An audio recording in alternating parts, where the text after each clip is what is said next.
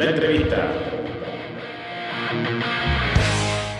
Los Abuelos de Nada es un grupo que te pone alitas inmediatamente o te prepara para tirarte un piso 19. Los que duran o los que se juntan son porque son del palo y se ponen a tocar y salen. Una banda de historias. Es la diferencia entre ser un músico, un músico que de verdad tiene la música en el corazón, como por ejemplo tiene Mercedes Sosa.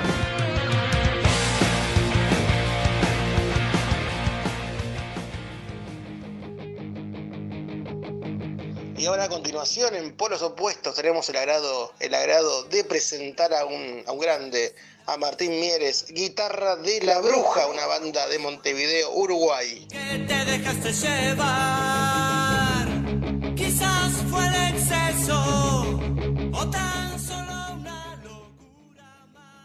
Un gusto para nosotros tenerte en polos opuestos, a pesar de las circu- circunstancias, que siempre pasa algo, siempre hay alguna cosita, pero, sí, sí, pero bueno. No, pero bien. Muy agradecidos, la verdad, porque bueno, este, esta- estas instancias están buenas que sucedan. Así que bueno, empezamos con la entrevista. Eh, bueno, hablar- arriba. hablarnos un poquito acerca de, de este proyecto, que proyecto es una palabra chica por la cantidad de años que, que tiene al lado, porque es un proyecto que tiene 20 años eh, y sigue, ¿no? 20 años. 20 años, sí. Si bien este, fueron 20 años de manera este, a veces interrumpida y otras veces este, suspendido un poco, porque bueno, La Bruja nace allá por el año 2000, este, básicamente éramos Diego, o que es el cantante, y yo, este, somos como todavía los, los- los socios fundadores, por decirlo de una forma que todavía quedamos.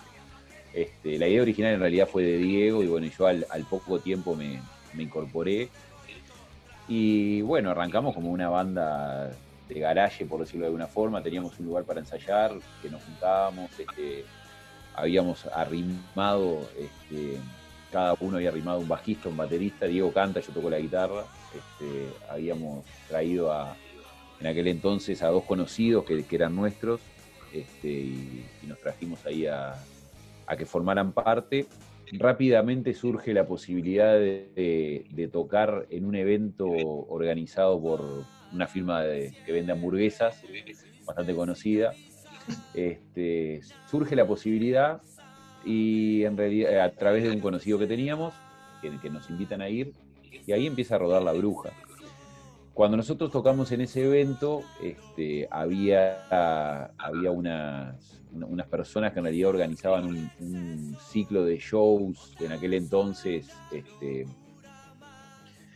que eran en un, en un boliche bailable acá en, en- en Uruguay que, que tuvo bastante éxito, este, que se llamaba, este, bueno, tuvo varios nombres, pero todos básicamente lo conocemos como, como So Megadisco, este, era como el, el- boliche ahí de, de- de moda, que después fue cambiando de nombre, como todo pasa en los boliches, que lo agarra otro dueño, le cambia el nombre, bueno, pero creo que fue el nombre que más perduró y que acá en Uruguay todos más o menos nos recordamos, recordamos eso. Entonces justo nos invitan a tocar ahí, este, a nosotros y a otras bandas, y La Bruja pasó de ensayar a este, presentarse en cuestión de 3-4 meses, a presentarse en ese show que había más de 300 personas.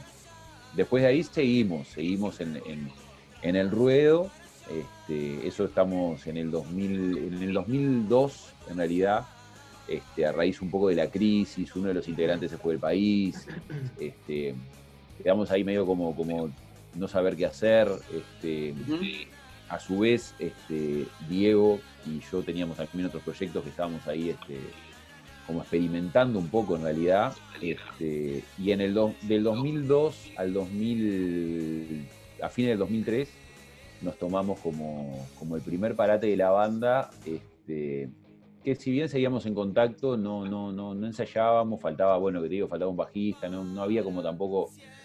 Y la situación, digo, en general que en Argentina y en Uruguay fue bastante parecida. Claro. La verdad que no había tanto ánimo como para ponerse a ensayar. Y en el final ¿Dolió del el parate? 2003. ¿El qué?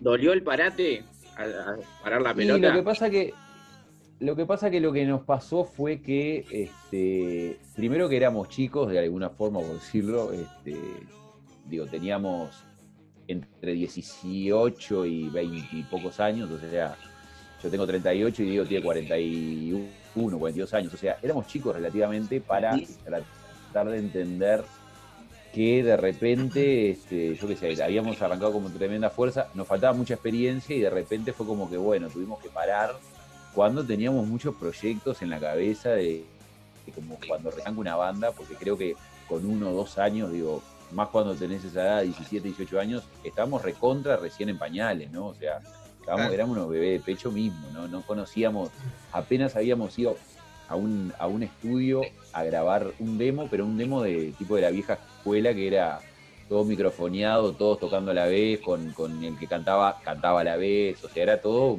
como un demo de Todo- todo una vez. grabación de ensayo, y bueno, todo a la vez, ahí va, todo a la vez, y era como la grabación del ensayo, que la diferencia era que te la daban en un CD y vos ya creías que ah, estaba divino, ¿no?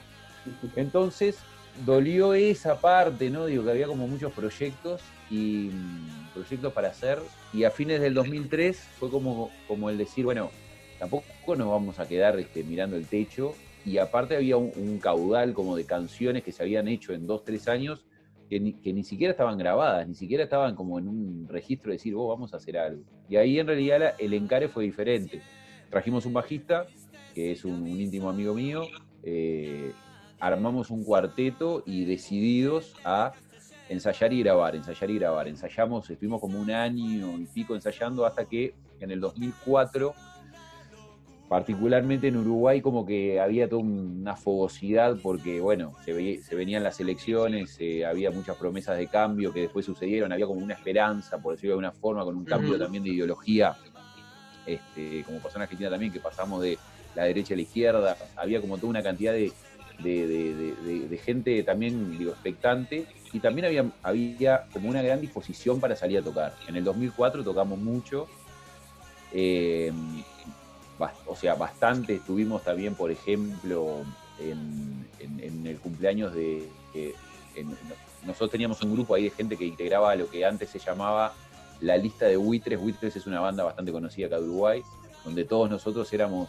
este, los que integramos la lista de Buitres, que la lista de Buitres es como hoy los seguidores de la fanpage, ¿no? O sea, la lista de Buitres era un grupo de Yahoo Group, no sé si ustedes se acuerdan, Sí, sí. eh, vos recibías un mail de la lista, justamente, mientras- cuando alguien escribía o algo, y ahí este, eh, te ibas enterando de todas las novedades. Entonces, en la lista de, de Buitres pasó que organizaron el cumpleaños de Buitres número 15, creo que fue, y nos invitaron a tocar nosotros. Ahí conocimos al Coco Villar, que era el batero que tenían en ese entonces eh, los Buitres.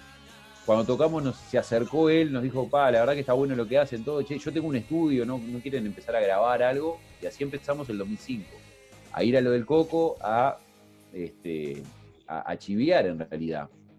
Grabamos un tema, grabábamos bases, la verdad que digo, boludeamos bastante en el buen sentido, hasta que un día, este, que también, digo, de alguna forma creo que fue como revelador, este, estamos ahí justo en lo de Coco, que después generalmente de grabar nos quedamos a hacer un asado, compramos un par de cervezas, y estamos, o sea, como, como, en, como en familia con él, porque el estudio era en la casa, este, él estaba como incursionando eso, que después a la postre hizo tremendo estudio y ta, ahora vive en Canadá él, pero en, en ese entonces estaba probando algo que después muchas bandas grabaron. Y en un momento nos dice, che, yo los veo que vienen como, lo que te decía, como a boludear, están siempre ahí, esto, lo otro. ¿Por qué no graban un disco? ¿No tienen 10, 12 temas? Y le dijimos, sí, tenemos 20. claro, o sea, tenemos, imagínate, años de composición nada más prácticamente. Dice, sí, tenemos, bueno, vamos a, entonces vamos a hacerlo, vamos a hacerlo, vamos a hacerlo, vamos a hacerlo. Y así fue. Y en cuestión de cuatro meses grabamos 15 temas, que fue el primer disco que editamos en el 2006, con un sello independiente. Este, y, y así fue que arrancamos. Ese disco nos, nos permitió en el 2007 este, hacer dos shows en vivo en la sala Citarrosa, que es una sala este, bastante conocida acá de Uruguay, este, que, fueron dos shows pa- para 400 personas más o menos, con, todo ese, con toda esa energía que había, aparte había, había una muy buena receptividad. Este, y aparte también lo que te digo, había, había como mucha, mucha energía con el tema del rock y de la música y, y acompañar a los músicos. Este, O sea, era el hicimos momento. eso, era el momento, era el momento, hicimos eso en el 2007 y las dos grabaciones, gracias a, a la idea de, de- de un conocido cercano que hoy trabaja en el, en el Sodre, que es un- uno de, de los, de los teatros emblemáticos de Uruguay, este, Javier Bonsanden, que es un fenómeno, la verdad, como técnico. Yo lo conocía en realidad de ir a toques y todo. Y justo con el tema del- del- de los shows nos pareció oportuno llevarlo a él como sonidista porque conocíamos un poco su trabajo, nos propuso que él estaba como incursionando en el tema de grabar en vivo y sacamos dos discos en vivo que quedaron espectaculares. Y después el 2008 nos morimos. O sea, en el 2008 La Bruja fue como que pasó en, en un letargo de ocho años. Este, ahí en el 2008 en realidad sucedieron varias cosas. Hubo como un poco de, de yo le llamo de abuso de confianza del músico. Este, nos pasó el agua en el grado de humildad, me parece. Entonces, digo, eh, lo, lo- lo digo en plural eh, porque si bien yo puedo decir que personalmente no me, o sea, no, no, no pienso así, o no fui capaz que uno de los que pensaría así, en la interna eh, fue como que nos creímos más de lo que donde estábamos parados. Claro, era Eso un fue lo que le pasó a la banda en el, en el 2008. En el, o sea, en todos, en definitiva, un poco, un poco con más responsabilidad y otro poco con menos responsabilidad, nos creímos que, bueno, sacamos un disco que tuvo buen tiraje, eh, grabamos dos discos en vivo enseguida, en dos shows que había 400 personas y dijimos, está, somos eh, este, los Ramones. En realidad, eh, me lo dijo después una, una persona que está muy vinculada a la música, que en realidad cuando sacas un disco es como el comienzo de algo realmente, no estás cerrando nada.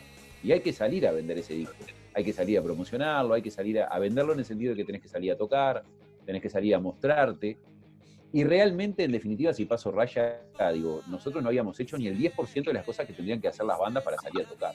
Entonces, en el 2008 yo creo que nos pasó un poco el agua este, con el tema de, de eso que les decía, de, de- de tratar de saber dónde estábamos parados, cada uno se fue por su lado, armamos diferentes proyectos, este, yo seguí tocando por la mía, yo toco la guitarra, toco el bajo, toqué en diferentes bandas, eh, también grabé discos de otras personas que me invitaban a tocar y eso.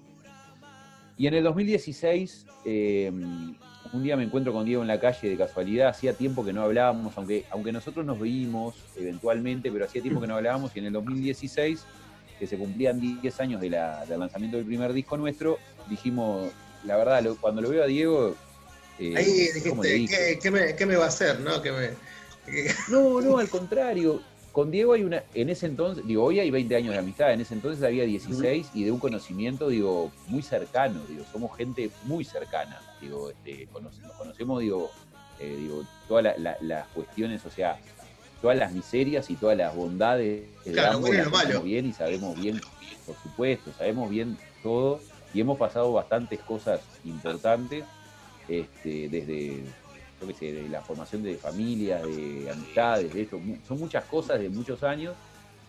Y decidimos tratar de reflotar el proyecto porque la verdad que también a su vez eh, se, se daba y se dio que siempre tenés gente que te dice por suerte o no por suerte, te dice, che, ¿y la bruja qué anda? Vos no estás tocando más, y vos, ¿te acordás que tocaban estas canciones? A veces jode, a a veces también te mueve la interna, ¿no? Y a veces también te hace sentir bien, ¿no? Eh, entonces, ahí lo que hicimos un poco fue barajar las cartas, decir, tenés, estás vos, estoy yo, tengo un batero que la verdad que encara y, y es lo ideal que precisamos nosotros, una persona grande, eh, sin mambos de, egos ni, ni nada raro, o sea, una persona que es para trabajar, porque eso era lo otro.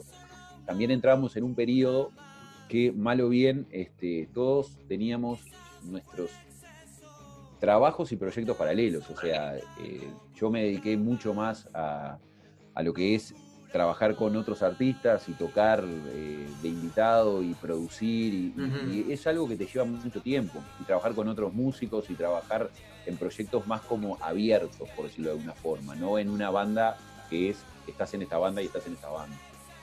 Diego, por su parte, tenía dos bandas más de otros, uno que era de covers, otro que era otra banda, y, y entonces tratar de que, como dijimos, digo, que no sea para perder el tiempo, evidentemente, ¿no? Porque aparte, digo, no, hay veces que no lo, no lo tenés. Convocamos a Gabriel en la batería y en ese entonces este, volvió el mismo bajista que teníamos eh, y otro guitarrista que teníamos de invitado siempre ahí en la vuelta, que, que- que estuvo presente en algunos años con nosotros. Y decidimos hacer un único show en el 2016 conmemorando los 10 años del disco. Fue un show que gracias a Dios estuvo lleno. eh, vendimos todas las entradas que teníamos y logramos, la verdad que, o sea, logramos llegar también a un punto, al, al nivel de sonido que queríamos. O sea, estuvimos unos seis meses preparando ese show y llegamos como al, al nivel técnico que de alguna forma nos, nos dijo, después que, después que tocamos, nos dijo, opa, estamos en un nivel que a nosotros musicalmente nos gusta mucho. ¿Qué hacemos con eso? Eh, en realidad eh, estuvimos un poco ahí también, tocamos ese show y no es que nos separamos, pero ensayamos después una vez más y quedó todo medio en stand-by. Y, y si- y seguimos, pero seguimos con, el, con la idea de volver. O sea, con la idea de volver más fijo, ¿no? De volver y este, grabar temas nuevos, volver a, volver a hacer el camino, ¿no? Que creo que eso Claro. es una de las cosas que yo siempre trato de, de- de- de comentar, no, ni siquiera voy a decir un consejo, de comentar. Está bueno eh, volver a hacer el camino en el sentido, me acuerdo de una frase de- de- de- del maestro Tavares, lo conocen todos, del maestro Tavares, me acuerdo de una frase, cuando pasó todo aquel lío en el Mundial del 2014 con Suárez, que estaba haciendo él la, la conferencia de prensa y dijo, eh, a Luis Suárez lo único que le puedo decir es que vuelva a hacer el camino que ya ha hecho y, y que repita lo recorrido con, con respecto a volver al, inicio, sabiendo los dotes que cada uno tiene, volver al inicio y tratar de perfeccionarse en base a eso. Entonces, lo que hicimos fue eso, fue eh, cen- centralizarnos en decir, bueno, hay canciones, hay músicos, hay, hay lugares donde ensayar, eh, nosotros ya tenemos un lugar fijo en una sala, tenemos donde ensayar, tenemos gente de plomo, eh, sonidista, productor musical, tenemos todo el equipo armado. Bueno, empecemos a encarar de otra forma, de la forma de hacer el camino de cero, pero no con el a ver qué pasa, sino con el decir, bueno, nos autogestionamos en el 100% de todo lo que haya que hacer. Y así fue que empezamos a, a. Nos llevó hasta mediados del 2019 y a mediados del 2019 empezamos a ensayar con el objetivo de este 8 de octubre de 2020, que lamentablemente suponemos que va a quedar en pausa, a hacer el show de los 20 años de la bruja en una sala este, acá en Uruguay, que es la sala Gadu, la sala Blanca Podestá, que es una sala de, de unas 150 personas, es algo bastante íntimo. Este, Es una sala de. Agadu es, este, la, la- es el, el organismo que regula los derechos de autor y tiene su propia sala. este, y bueno, decidimos hacerlo ahí por- porque significa muchas cosas. Primero, tocar en el lugar donde también está la recaudación de los que te pagan y, y es un, un órgano que colabora mucho con, con el músico, tiene muchas, Ujú. muchas este, ayudas y nos parecía que era importante como este, tocar ahí. Y bueno, lo que te digo, ahora por la pandemia quedó como en pausa, pero el- nosotros, este, si bien cortamos por un periodo, pero seguimos ensayando, grabamos eh, en, en lo que fue la pandemia, en, en la mayor parte del- de, la cuarentena grabamos seis temas nuevos, este, todos por separado, en, un estudio un poco móvil, por decirlo de alguna forma. Y ahora editamos uno solo. Y seguramente en el correr de este año sacaremos dos temas más y veremos si la- el festejo lo podemos hacer el año que viene. ¿Y qué va a tener ese festejo? Tiene sorpresas, imagino, invitados, de todo, ¿no? Bueno, el festejo, el festejo tiene básicamente una banda renovada, tiene bastantes invitados en algunas este, canciones puntuales, en algunas canciones puntuales. Y después lo que tiene es este, bastantes sorpresas en el tema musical, o sea, no es repetir lo que la banda viene haciendo ni en tanto sonido, ni tampoco en agarrar el disco que grabamos hace 15 años y ponerle play, ¿no? Digo, tampoco esa fue nunca la intención. Entonces, va a ser un repertorio renovado. Vamos a hacer el efecto sorpresa realmente, sacando una o dos canciones que ya una está sonando en la radio y la otra sonará a fines de septiembre. Vamos a hacer el efecto sorpresa totalmente, es decir, que todas las canciones que escuchen van a ser nuevas. Este, Es algo que acá en Uruguay se está haciendo hace tiempo y está bueno, que es, eh, por ejemplo, el mismo día que se presenta el disco, hacer la presentación en vivo. Y es como una sorpresa importante para la gente porque es como que vas bueno eso. Está muy totalmente- bueno. totalmente desnudo y vas a escuchar de cero. Y bueno, un poco, porque creemos también en la primera impresión en vivo. Porque una cosa es cuando vos agarras un disco, lo escuchás y después con esa expectativa vas a ver un show que te gusta o no te gusta o más o menos te gusta. Claro. Entonces creemos mucho en la, en la, en la, en la repercusión en vivo porque la banda realmente, con lo que les dije de las grabaciones, un poco eh, se razona solo. La banda se crea y, vive de los vivos. Siempre fuimos así. Por eso grabamos un disco solo en 20 años, eh, que recopiló una cantidad de años de tocar y, y por algo ahora vamos a sacar seis temas nuevos muy de a poco, pero la banda básicamente es una banda que se que realmente la bruja se creció tocando, porque hubo momentos que tocábamos todos los fines de semana en eh, Montevideo, interior, pero íbamos a Artigas, Durazno, a 700 kilómetros de Montevideo, íbamos a todos lados. Hubo un periodo grande que, que la banda justamente se hizo tocando. Lo que pasa que realmente hay que ser sinceros, digo, también una banda necesita grabar, porque vos todo eso necesitas dejarlo registrado en algún lado para que el que te quiera escuchar no, no diga, uh, me acuerdo de aquella así canción que era más o menos así. O sea, evidentemente que, que eso era una falla que, que- o creemos que era una falla que, que tenía, pero la, la- la realidad es que la banda en sí se hizo tocando y es, y es una de las cualidades que tiene. Entonces, en base a eso, estamos pensando hacer un show con esas características, con o lanzar definitivamente un segundo disco y tocarlo ese día, o presentar los temas nuevos eh, de cero, ¿no? Básicamente. Después hay algunos invitados puntuales en algunos instrumentos. Este, y bueno, y elegimos también la, la sala de la Blanca Podestá por todo el nivel de profesionalismo que tiene, que te brinda este, todo lo necesario para, para el músico para, para poder tocar, ¿no? Y a haber O sea, sería, Sí. Sería la, la esen- la esencia de la bruja eh, con un recorrido de profesionalismo de unos casi 10, 12 años. Vos sabés que el otro día me preguntaron más o menos lo mismo, eh, o, o- o que iba para ese lado, y en realidad creo que, por suerte, lo que, se, puede mostrar que es importante siempre cuando, cuando un proyecto así, es la madurez de la persona, trasladado a cuatro personas que maduraron, que se juntaron y hicieron, sin perder la esencia de una banda, que me parece que la esencia de la banda va más por el lado del, del contenido de la banda, eh, y siempre que es para mejorar, yo creo que la, que la banda no pierde la esencia, porque a veces eh, te pueden decir, no, pero te cambié este estilo. Nada, nuestro estilo sigue siendo el mismo, es básicamente pan rock y derivados, o sea, no, no, no hay mucho misterio, o pongámoslo en rock and roll, o sea, lo podemos encerrar perfectamente en rock. Este, pero básicamente yo creo que es eso, es eh, estos, cuatro, estos cuatro personas que maduraron en todo sentido, o sea, crecimos, obviamente, X cantidad de años, pero a su vez, yo creo que todos esos parates, golpes que tuvimos en el medio, eh, que cada uno armó proyectos nuevos, que estuvo en otras bandas, que estuvo como, como fue mi caso y como fue el caso de Gastón, que es el bajista también, que ha, tocado con otros músicos de invitado, que ha grabado y todo. Todo eso, si vos sabés meterlo en una bolsa, hacer una buena baraja y, y traerlo positivamente para, para la bruja, obviamente que es un crecimiento enorme, porque digo, de alguna forma este, demuestra que eh, todo eso que, que- que vos este, buscaste, porque digo, creo que si vos saliste a tocar con uno, saliste a tocar con el otro, e- eso es una búsqueda creo que personal que quisiste hacer, de me voy de esta banda, voy a la otra, es una búsqueda.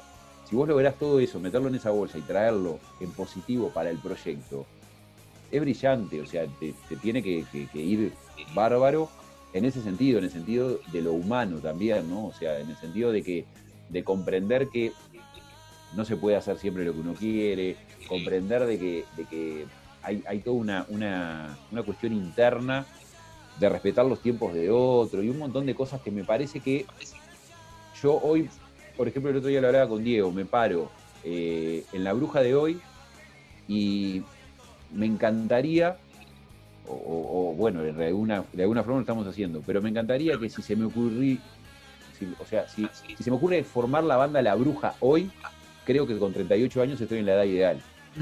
¿Por qué? Porque creo que uno tiene que golpearse y atravesar todo eso que atravesamos este, a veces solo, a veces solo en su interna, en la de, pa, no tengo banda, no ensayo, o estoy tocando mucho, los dos polos opuestos justamente, este, capaz que está, y, y a uno le, le- le dan todo ese, ese, ese feedback en definitiva eh, después te, cuando vos lo que decía de la bolsa de que agarrás todo eso y lo traes al proyecto, eh, te tiene que funcionar. Te tiene que funcionar en el sentido de que, de que te tiene que funcionar la interna de ese proyecto, que básicamente es lo que, es lo que primero eh, primamos y por eso también digo, está la gente que está, ¿no? O sea, primamos puntualmente la armonía, ya somos gente grande, estamos apuntalando hacia otro lado, o sea, y está, básicamente digo, es eso. Y en este momento de ustedes, con, me decías 38 años, me decías eh, ahí en promedio, eh, ¿cuál es la importancia que le dan a las respuestas de la Perdona, gente? y soy el más chico. El más chico, más ahí chico, está, ahí está. imaginate. Sos más pibe. Para arriba. Ahí está.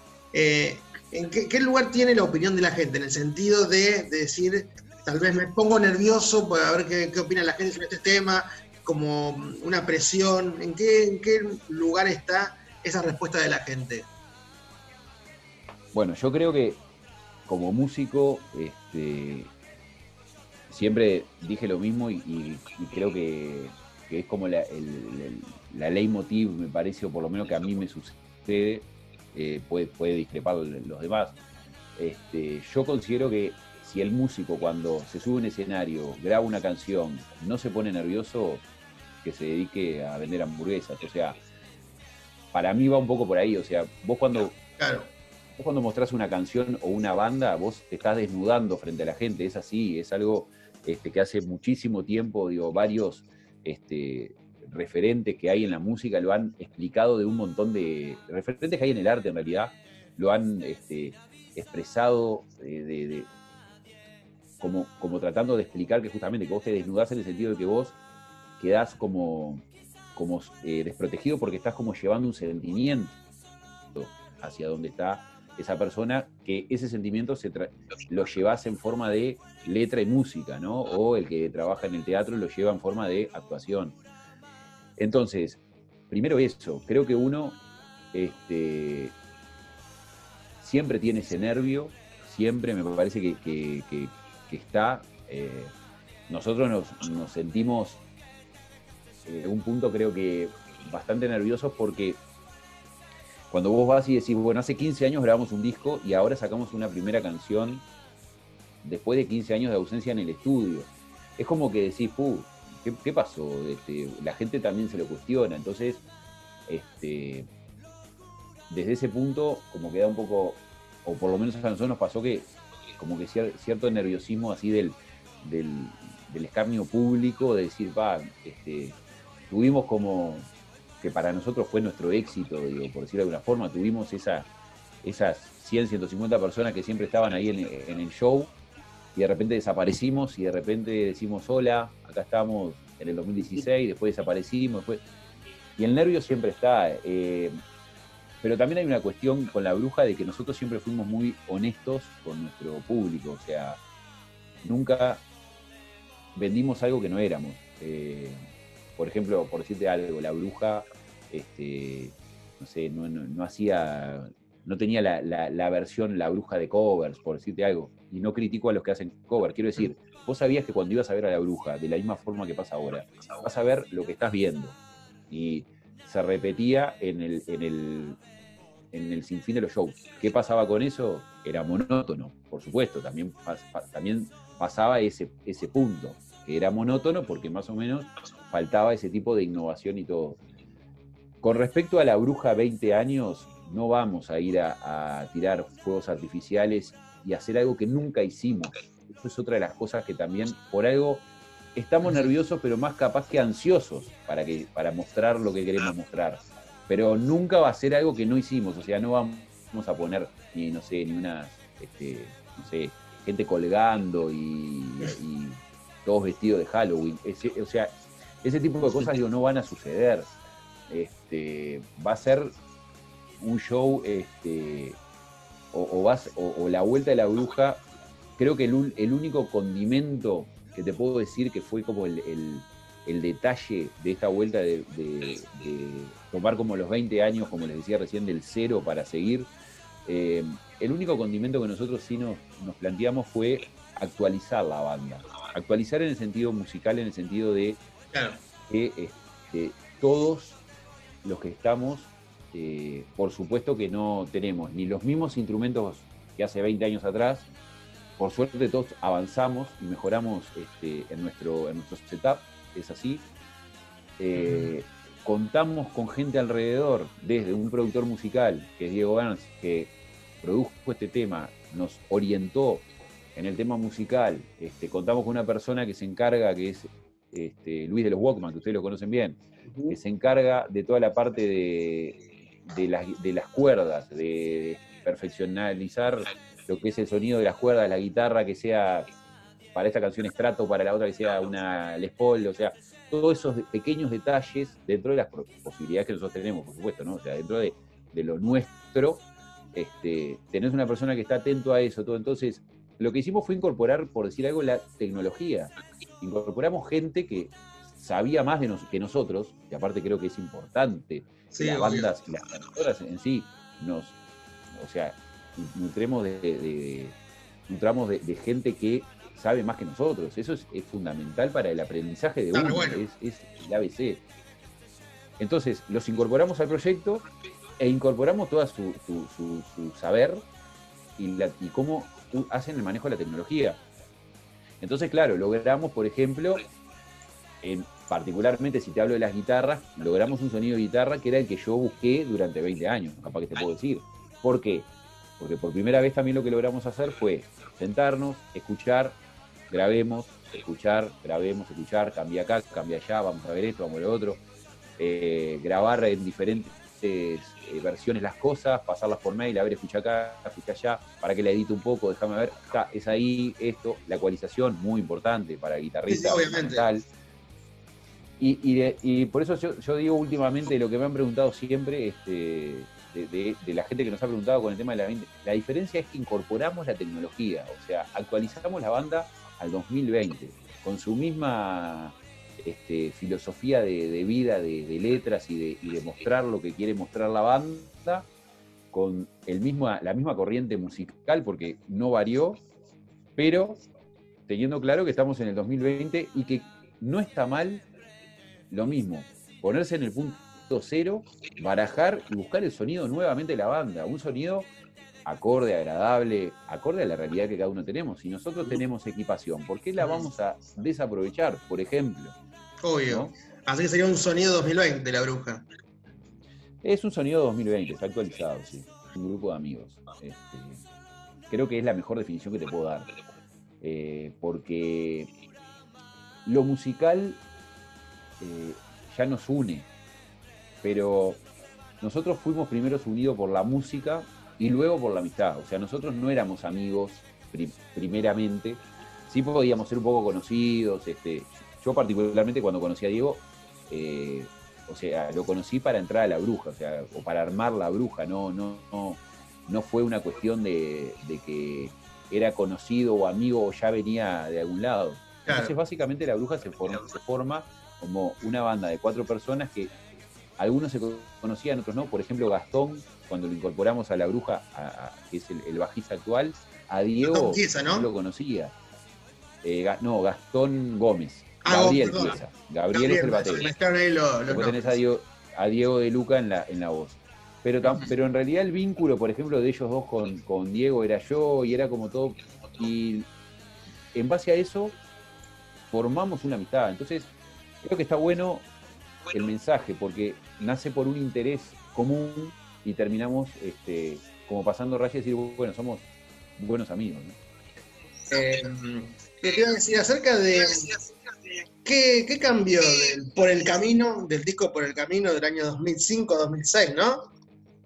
2000, claro, ahí va, sí, 2005. 2005, 2006. Los temas, los temas se terminaron de armar en el 2005, pero sí, la grabación netamente fue en el 2006. Finalizada 2006, ¿no?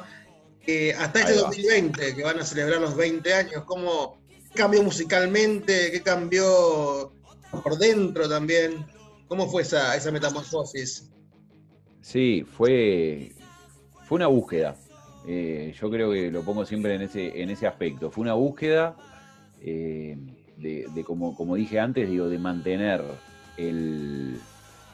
lo- o sea, intentar mantener el, la esencia, pero saber que, digo, como les dije recién, eh, digo, estamos en un 2020 y, y hay que lograr incorporar y, te- y te- tratar de, de justamente de, de- de- de actualizarse, ¿no? Digo, esto es como, como en una empresa cuando en algún momento este, renuevan la- la- el, el plantel, este, independientemente de nosotros que, re- aparte de renovar el plantel, creo que también se mantiene la esencia, pero hay que ponerle esos condimentos.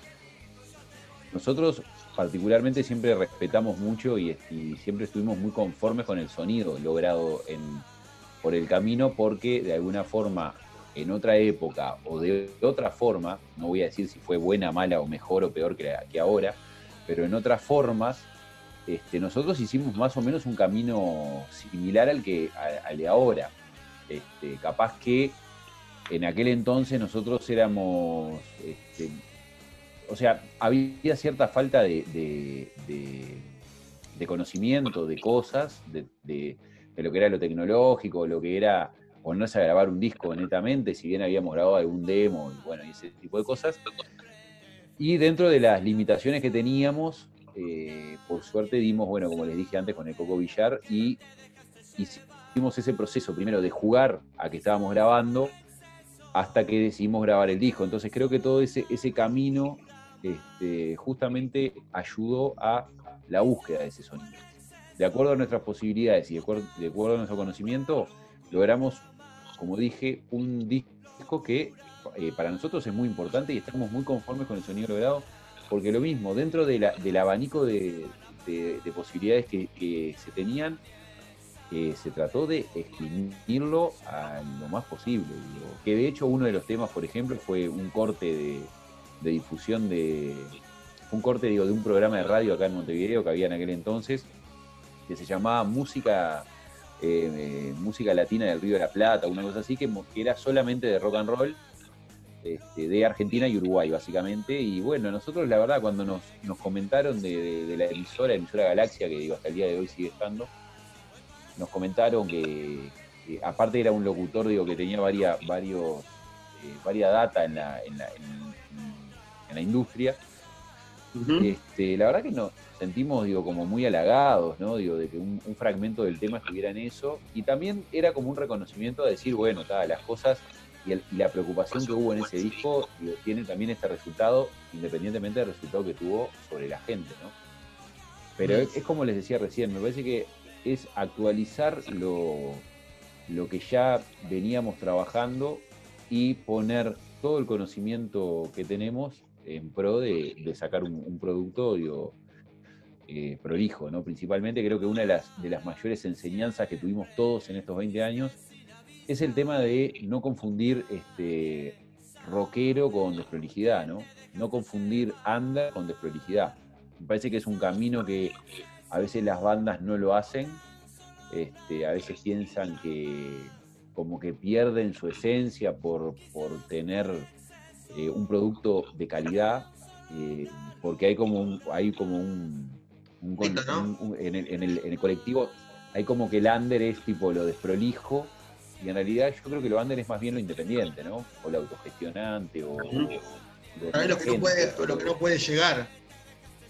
Por lo que Ahí está va, por ejemplo, por ejemplo, por ejemplo, pero no por eso tiene que ser algo de que enchufamos la guitarra, no hacemos prueba de sonido, que salga ahí un- unos acoples medio raros, te rompen la oreja, digo, eh, no, no es necesario, no es necesario. Es más, te digo, como nos pasa a nosotros a otros colegas, eh, a nosotros nos gusta el, el, el lugar donde estamos. Digo, a nosotros nos gusta la autogestión, ser independientes, este, nos gusta sacar eh, la- todo lo que es nuestro, nuestro, nuestro producto a través de la productora que trabajamos, que también trabaja de forma independiente, o sea, no lo, no, o sea, somos a fin de hacerlo de esa manera. Entonces, desde ese punto es que yo digo, la verdad digo, si, si a mí me decís, este, que sos del under, eh, no por eso vas a tener un, un producto desprolijo de la bruja, ¿no? Claro. Claro. Y ya con ya cerca de la- las cuatro décadas, no quiero volver a mencionarlo, em, ¿te seguís sorprendiendo musicalmente en la vida o ya llegaste a un techo que decís, "Ta, esto no me sorprende más y, y ya está? Para, es, eso en realidad sí, eh, es como algo que yo para la vida como que me, me lo cuestiono todo el tiempo. O sea, jamás, jamás pensé eh, que llegué al... O sea, no lo tuve nunca como un pensamiento de que logro algo y llegué a un techo. Este, me parece que siempre hay, eh, para aprender, eh, es fundamental. De hecho, como les dije en un momento, eh, personalmente me trato de rodear de gente que sepa más que yo y que esté, eh, que tenga mayor conocimiento en un montón de aspectos de mi vida en general, porque me parece que también es la forma de crecer y es la forma de salir de, la zona de confort. ¿Por qué? Porque si vos te juntás con tus pares siempre, digo, vos te, te mantenés en una comodidad, hablas de los mismos temas, digo, eh, tocas más o menos de la misma forma, no hay como un avance. Este, a mí, por ejemplo, particularmente en todo el proceso de grabación de, de este te- de, de- estos seis temas que, les contaba anteriormente, que ahora alargamos uno, eh, nos sorprend- a mí la verdad me sorprendió mucho trabajar con Diego, con Diego Ernst, porque yo lo conocí eh, en la faceta en realidad de músico, porque nos convocaron para, para la grabación de un disco de un artista acá nacional, este, que el año pasado sacó su primer disco solista y como ella es una es solista, digo, contrató a los músicos, a la banda, ¿no? Eh, Contrató bajista, baterista, este, guitarras, eh, eh, después, bueno, teclados y demás. Yo en ese caso fui como bajista en realidad a tocar, este, tuvimos un proceso como de un año de, entre ensayos y demás hasta que fuimos a grabar. Y ahí conocí a Diego, que él es baterista en realidad, y enseguida me, me sorprendió la, la capacidad que él tiene, la capacidad de resolución en base a todo el, a todo el conocimiento que tiene, ¿no? La capacidad de resolución como músico y la capacidad de resolución como productor, de cómo orientar y este, llevar el producto hacia un lado. Y hay una cosa que tiene Diego que por eso nosotros trabajamos con él y me parece que es algo que es difícil de encontrar, pero creo que cuando lo encontrás es donde te quedas. Es una persona que, digo, agarra tu producto y sabe hacia dónde tiene que ir. Eh, O sea, ¿cómo explicarlo? No sé cómo explicarlo, pero él sabe lo que nosotros queríamos, digo. Básicamente es eso. Entonces creo que esa, esa, esa capacidad, que por supuesto que es una cuestión de que, él es una persona que está eh, en constante justamente crecimiento, escuchando música, sabiendo de sonidos y demás, a mí y a la banda en sí, digo, nos, nos dio una seguridad a la hora de trabajar con él. Porque claro, o sea, no, te das cuenta que es una persona que se comprometió, porque dijo, bueno, esto tiene que ir por acá. ¿Por qué? Por esto, esto, esto. O sea, y yo no es solamente me pagan para venir a producir un tema. Entonces, desde ese punto lo incorporamos a nuestro equipo fijo, ¿no? Este, por, por esas cuestiones. Entonces, la verdad que trabajar con él como músico primero, como colega y después como él produciendo, este, fue una sorpresa muy grata. Y después fue una sorpresa grata también, como decía hoy, lo de trabajar con Luis, este, el guitarrista de Walkman, que es una persona que sabe muchísimo de, instrumentos y muchísimo de todo lo que son efectos, sonidos y demás. Entonces, este, como, les dije, me- nos juntamos de gente que sabía más que nosotros y no nos da ver- vergüenza, ni tiene que darnos vergüenza decirlo, al contrario, este, justamente, creo que fue parte del crecimiento también que la banda en su colectivo logró, de traer la persona indicada para el lugar indicado. Eh, y nosotros, por ejemplo, dedicarnos a ir, grabar y, e irnos para nuestra casa.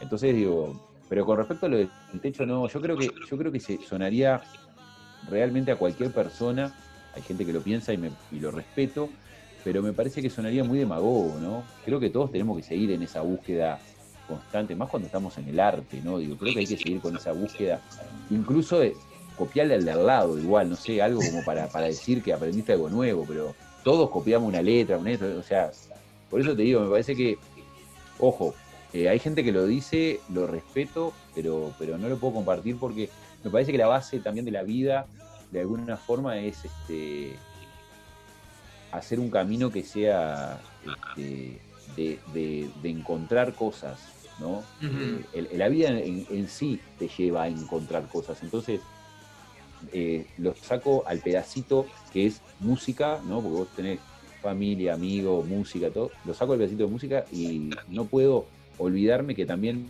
el, el- el- ABC de la vida es buscar algo. Entonces, digo, este, estamos en una búsqueda constante. Incluso, personalmente, yo creo que me considero también una persona bastante inquieta. Entonces, digo, busco, si no busco, pregunto, me fijo en internet o me pongo a estudiar un libro. Digo, de alguna, de, de- de algún lado, este, la- las inquietudes trato de, por lo menos, de, de- no sé si de sacármelas, re- respondérmelas, básicamente. Claro. Ale, ¿alguna consulta, señor? No, eh, bueno, aprovechando que tenemos unos minutitos más, eh, ¿cómo fue ese reencuentro con, con la gente? De decir, bueno, como vos decías, volvimos, acá estamos. ¿Qué, qué pasó del otro lado? Bueno, la, ver- la verdad que fue como, como hasta emocionante para nosotros porque, porque claro, o sea, vos venís, lo que les dije hace un rato, venís de 15 años que no sacás un tema nuevo, ¿no? Básicamente, independientemente si lo grabaste en vivo, en estudio, lo que sea, no, no tenés material nuevo y de repente, opa, apareció, veníamos trabajando ya este, con- con una persona que se encarga de las redes y ya veníamos trabajando en ese proceso de decir, bueno, vuelve la bruja en el 2019, o sea, en el 2019 hubo el reencuentro de la bruja, eh, bueno, eh, acompañamos a través de redes, de, diferentes formas, comunicando y aparte de contactos que teníamos de antes, ¿no? Avisándole, che, mirá que volvemos, esto, lo otro. La primera medida fue en realidad subir por el camino a navegar, subirlo a Spotify, que no estaba, lo subimos este, en enero de este año. Lo primero fue hacer eso y dijimos, wow, eh, bastante sorprendidos porque superó el disco en sí las 2.000 reproducciones, por ejemplo, ¿no? Cuando en, en aquel entonces que el disco se grabó, eh, nosotros no me acuerdo si fue algo así como 300 copias que hicimos, algo por el estilo, que vendíamos en nuestros shows, eh, puerta a puerta, íbamos al, al- al amigo, se lo vendíamos, a la gente que nos consultaba en aquel entonces, o era por, por, por mail, este, o por el fotolog que estaba en aquel entonces, y, y era como algo mucho más rústico, por decirlo de alguna forma. Y capaz que, no sé, puedo decir, no sé, las 300 copias, capaz que nos llevó, por decir algo, vamos a ponerle un año venderlas. Y nosotros en cuestión de siete meses tenemos casi dos- un poco más de 2.000 reproducciones del disco, ¿no? De orgánico, este, sin pagar bolletes ni nada de eso, porque la verdad, entre que no lo entendemos re- básicamente para qué se hace, porque digo, es mejor tener digo, los oyentes reales que te escuchan. Y cuando sacamos eh, Salgo y Busco, que es el, el tema nuevo, este, en, los primeros, en las primeras 24 horas eh, tuvimos más de 190 reproducciones. Entonces dijimos, bueno, para nosotros, a ver, seguramente para Daddy Yankee es nada. Digo, para nosotros fue como un, una- un despertar. Fue decir, eh, en siete meses logramos este caudal de, de reproducciones. Que ojo, aparte de todo nos, simboli- nos eh, simbolizó que este, los oyentes mensuales en Spotify eh, ronden entre los 300 y los 400, que realmente para nosotros es un montón. Un montón porque eh, consideremos que es una banda que tiene un disco grabado más un tema y que fue un poco intermitente. Entonces, nosotros cuidamos muchísimo eso y respetamos enormemente, respetamos enormemente y, aparte de respetarlo es un agradecimiento constante a la gente que nos escucha diariamente, que hace posible que ese número no baje, que nos da más reproducciones, que eso nos alegra mucho y, que aparte que es- eso lo que también nos dio la posibilidad fue que nos incluyeran en listas que nosotros capaz que con otra, en otra época, si, existiera, capaz que no lo, no lo hubiésemos visualizado. ¿no? Nos incluyeron en, la lista, en una de las listas principales de Uruguay que se llama Voz en Loop, que tiene más de 5.000 escuchas mensuales, que es importante que te pongan en esa lista. Logramos llegar a Italia, eh, Francia, Reino Unido, Argentina, Brasil. Bueno, contacto con ustedes, eh, notas. Y es hay una cosa que, a la banda, al músico, independientemente de ensayar y tocar, todo ese, ese, tipo tras bambalinas le gusta. Le gusta que le hagan ese mimo, que lo llamen, que le hagan una nota, que, que- la gente esté ahí. Y, básicamente eso, recibimos buenos comentarios a través de, nue- de nuestro Instagram, que, tiene más de dos mil y pico de seguidores, este, de nuestro- por nuestro Facebook también, siempre este, mucha gente que realmente eh, en su momento, digo, no, no, no conocíamos o no.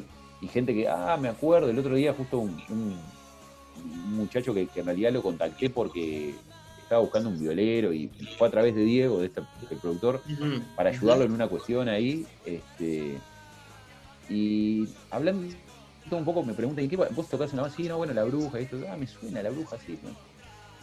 Le, le paso el link de Spotify y me dice, ah, la desgarra charrúa, esa canción, ¿cómo la escuché? No sé cuánto, que yo era chico, claro, tenía menos de 30 años.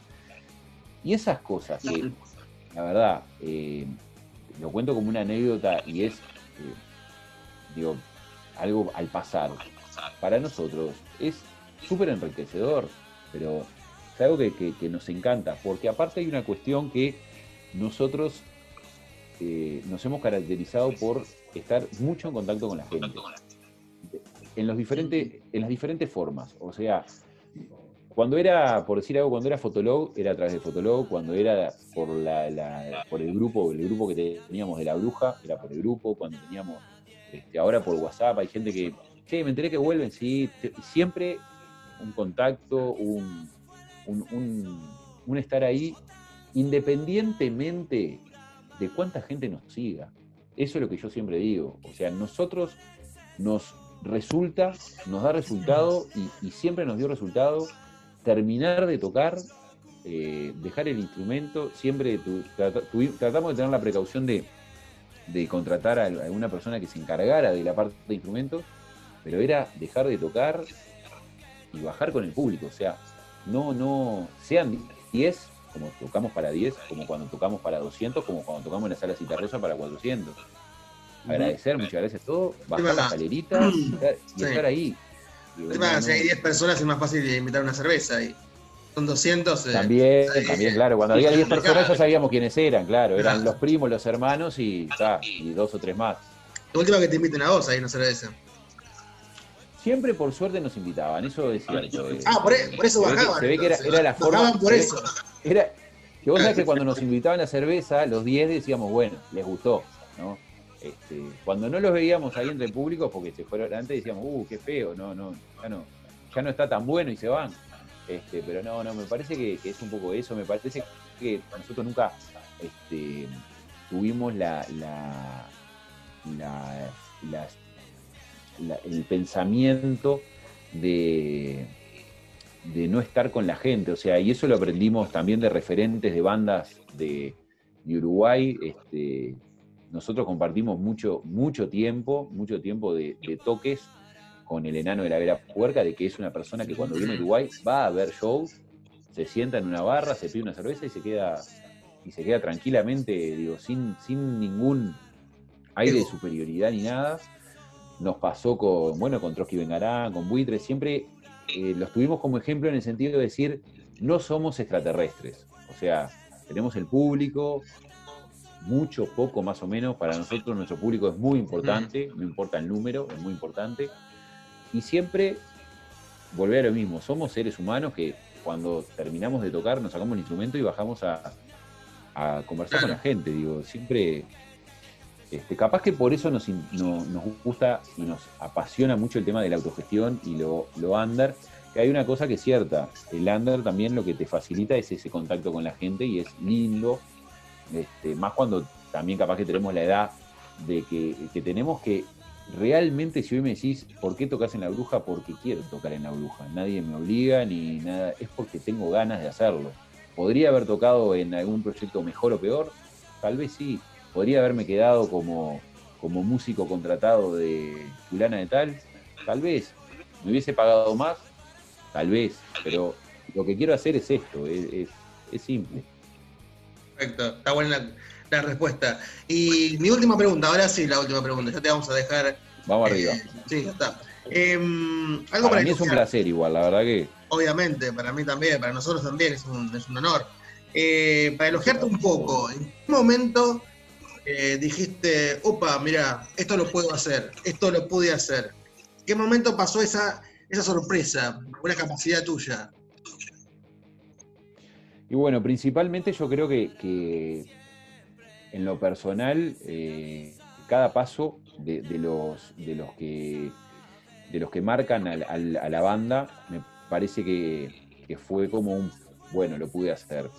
Digo, cuando grabamos el disco fue, wow, eh, realmente, para nosotros fue un despertar, eh, un convivir este, con, con nosotros mismos mucho tiempo. eh, esa, esa- esa unión que hay cuando vos grabás un disco, este, que, se da cuando vos grabás el disco, esas peleas también, todo. Creo que ese fue un punto bastante de decir, wow. Este, y después yo lo relaciono mucho a, a los shows y al reconocimiento, o sea, lo, lo- lo relaciono a eso. Tuvimos muy buenos shows, este, para mí hacer dos salas citarrosas el mismo año, en ese 2007, que también políticamente el país estaba un poco convulsionado, este, porque bueno, en el 2005 recién había, había ganado la izquierda y estábamos como todo en ese proceso de cambio, en el medio justo de... Este, la verdad que para mí fue, fue decir, pa, qué divino tocar acá, con todo, con- ahí sí con todo ese lujo que, ti- que tiene la sala, la sala Citarrosa, que te la da sola la sala Citarrosa, o sea, porque vos cuando vas a tocar ya te da el camerín, ya te da el, catering, ya te da la persona que, no sé, que te abanica, o sea, está todo cronometrado y, y- hecho para que el músico se sienta, bien, este, pero después, te soy sincero, es el reconocimiento, es el recibir un mensaje, como me pasó este año, de una persona que se ponía contenta por, porque, habíamos, porque había podido escuchar nuevamente por el camino a navegar, porque físicamente no quedan más copias, este, salvo, o sea, quedan las que se vendieron en realidad, este, que son de, de cada propietario, pero recibir ese mensaje o, grabar algo nuevo, como pasó con Salgo y Busco, y, y- y tener la repercusión de, de- también de gente influyente en el medio que te diga, pa, eh, es, es un éxito, es un tema espectacular, esto, lo otro.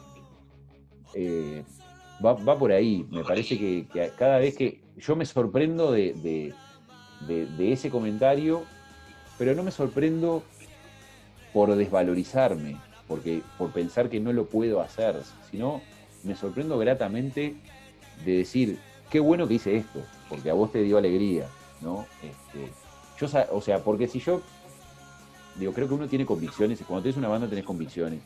Entonces yo, digo, agarramos con Diego principalmente un poco el tema de, de la, de- de la base de, la, Salgo y Busco, eh, letra, música, yo le hice los arreglos, todo. Cuando lo hicimos y, y le dimos forma y se grabaron las batas y, y voces, bajo, guitarra, todo, y se le mandó a Diego, nosotros cuando mandamos ese producto crudo, estábamos convencidos de lo que habíamos hecho.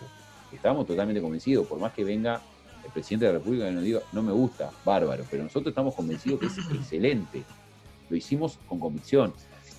Entonces, en base a eso, por eso te digo, no es una cuestión de, sorpresa, de decir, wow, qué bueno que, pudimos hacer esto, sino que qué bueno que qué bueno que acertamos en la idea que quisimos transmitir, básicamente, ¿no? Este, pero yo creo que el reconocimiento es algo que es impresionante, es, es algo hermoso y después, bueno, como les dije, lugares donde tocamos que nunca pensamos que íbamos a tocar o nunca pensamos que íbamos a poder hacer un show, pero que, pero que tampoco nos achanchó, ¿no? Tampoco fue que nos dijo, bueno, llegamos acá y, y listo, ¿no? Claro, o sea, el verdadero éxito es cuando alguien te dice, gustó lo que hiciste. Esto que te da una... La verdad que sí. Y ojo, y ojo, eh, mirá que yo dentro de, dentro de, de- de éxito, por decirlo de alguna forma, también pongo al que viene a criticarte este, honestamente lo que hiciste. Diga, Constructivamente. "Mirá, esto constructivamente, exactamente. Lo pongo dentro de- del éxito porque, porque una persona cuando se toma el trabajo de escucharlo, obviamente que es como un partido de fútbol, ganás, empatás o perdés. Cuando, pero lo, que no se puede perder es que esa persona se tomó el tiempo para escuchar lo que vos hiciste.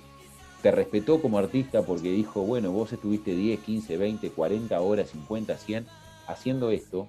Yo me voy a tomar los 3 minutos 33 que dura el tema y lo voy a escuchar. Cuando te hacen una crítica constructiva, también uno se da cuenta porque creo que en el fondo uno entiende lo que le están diciendo porque vos hiciste algo en base a, tus ideas, ¿no? O sea, vos hiciste algo a, tu idea de, lo que querías el tema. Podés fallar, podés tener errores, errores más menos. También cada uno un poco sabe dónde le aprieta el zapato, sabe dónde puede estar un poco más flojo. Entonces cuando te vienen a criticar constructivamente, yo también lo tomo, porque me parece que es una forma de crecer también. Y agradezco a la persona que se tomó el tiempo de justamente prestarme atención. Que básicamente va de la mano de esto del reconocimiento, ¿no? Este, pero creo que es muy importante. Yo creo que, que es una de las cosas más importantes, porque en realidad los lugares van y vienen. Digo, fíjate ahora con la pandemia. ¿Cuál sería el escenario más importante para tocar? El living de tu casa, capaz. Y capaz que llevas la misma gente que, que No llevas más gente. en el teatro de verano. Por ahí lleva más Claro. gente, te ve más gente. Exacto.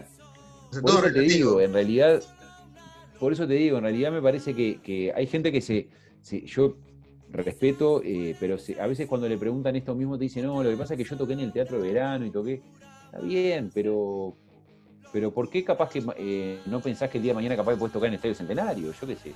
O te viene una pandemia y capaz que tenés un show, como le pasó a la Triple Nelson, que había más de 10.000 personas conectadas. Sí, obviamente. Aparte, eh, si en un momento por ahí estuviste muy abajo, por ahí después estás muy arriba o viceversa, ¿viste? También, a veces son los momentos Y- que, te dan la posibilidad de estar acá o allá. Claro. Aparte uno tiene que estar preparado para estar arriba y para estar abajo. No sé qué es más complicado. Totalmente. Eso, eso, eso que acabaste de decir, este, no quería terminar sin justamente tratar de, de- como mensaje final a toda la gente que también que recién empieza, que tenés 16, 15, 16 años o 20, no sé, estás empezando una banda o algo, este, es importante, eh, y para la vida, es importante saber que podés, podés, puede que te pase que seas un electrocardiograma, que estás allá, que bajás, que subiste, bajás, puede pasar, hay que estar preparado, nada más. Y también no quiere decir que si estás abajo seas el peor del mundo y si estás arriba seas el mejor del mundo. Son momentos. Exacto, exacto. Bueno, han habido millones de casos de, de- de esos, este, eh, los famosos One Hit Wonder, ¿no? De, un tema y lo Claro. pegan y después desaparece. Que tampoco, tampoco es malo, ni tampoco es bueno, o sea, Claro, exprimen es, algo. bueno, claro. Exacto. Y bueno, em, te quiero agradecer en serio por esta, esta videollamada muy, muy buena. Tremendo, la verdad que Vamos a hablar de todo, así que muy, muy agradecido.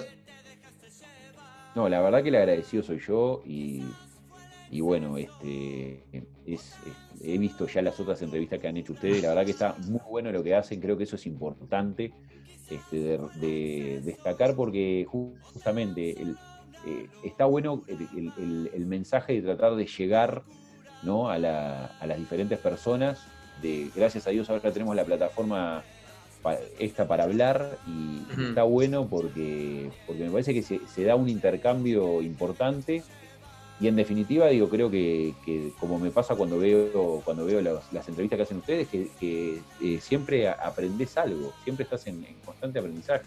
No, seguro, y aparte dentro de una, de una banda hay personas y cada persona tiene un mundo además de la música, porque quieras o no, eh, una banda es parte de la vida. Un montón de cosas detrás. no, no, no, te quepa la menor duda que es parte de la vida sí sin duda. Uno Es cuando parte es de chico, organizaciones un montón de cosas Cuando es chico, tiene 15, 16, dice, la, la música es todo, y después va creciendo y tiene que trabajar, tiene que estudiar, tiene que mantener la música también. también que es carísimo un hobby Aparte, uf, Aparte, es re loco, es re paradójico que tengas que tener un trabajo o un- otra ocupación para, para mantener, entre comillas, lo que te gusta. Es re loco eso en un punto. sí, bueno, sí, pero es- eso es bastante- la vida. es bastante dual pero es así Es- es- digo, es un hobby caro digo todos lo conocemos bien no digo hobby, realmente sí. es un hobby caro y, y que te lleva mucho tiempo en, en inversión, porque obviamente digo que este, generalmente eh, trabajar, como dijiste vos, si sos, si sos de las personas que trabaja para más o menos mantener el tema de la música y todo, obviamente que la inversión en años Digo, es bastante, ¿no? Claro, y aparte la cabeza, que en rueda. Que tener creatividad. También. Me pasa eso. Pero en serio te agradezco la, la nota y lo mejor para ustedes, lo van a romper. Eh, no se sabe No, todavía la fecha, gracias, ¿no? la verdad. ¿Cómo? La fecha de los 20 años no se sabe todavía. Bueno, eh, primeramente iba a ser el 8 de octubre, pero está prácticamente suspendida por todo esto, porque como es, una, como es un teatro, en Uruguay si bien volvieron los shows en vivo, volvieron en formato este, dentro de las salas mismas que, que estaban este, habilitadas para, para- para dar shows, este, con el formato mesa y silla, ¿no? De Claro. tres personas por mesa, con el distanciamiento de dos metros, bueno, en fin, o sea que estamos hablando de que salas, por ejemplo, de 400 personas se están llevando entre 75 y 90. ¿ah? Lo que es sala tipo teatro con butaca, por el momento no hay algo oficialmente permitido. Sí hay un- uno de los teatros de acá de Uruguay, el Teatro de Galpón, que fue el que generó todo un, un protocolo para que los artistas podamos tocar, ha empezado de a poco a probar en realidad, y lo que tiene permitido es probar de a poco el retorno, porque es digo, la sociedad de actores más vieja que hay acá en Uruguay, y de a, de a poco están probando eso. Entonces, no creo que el 8 de octubre lleguemos con todo lo que es también pensado en prensa, difusión, este, invitados, ensayos y demás. Este, estamos pensando ya en el 2021 para la fecha de los 20 años. Claro. Incluso, estamos pensando en el 2021, la fecha de 20 años, para hacerla al aire libre. Mirá, O sea, entre los meses de enero y marzo.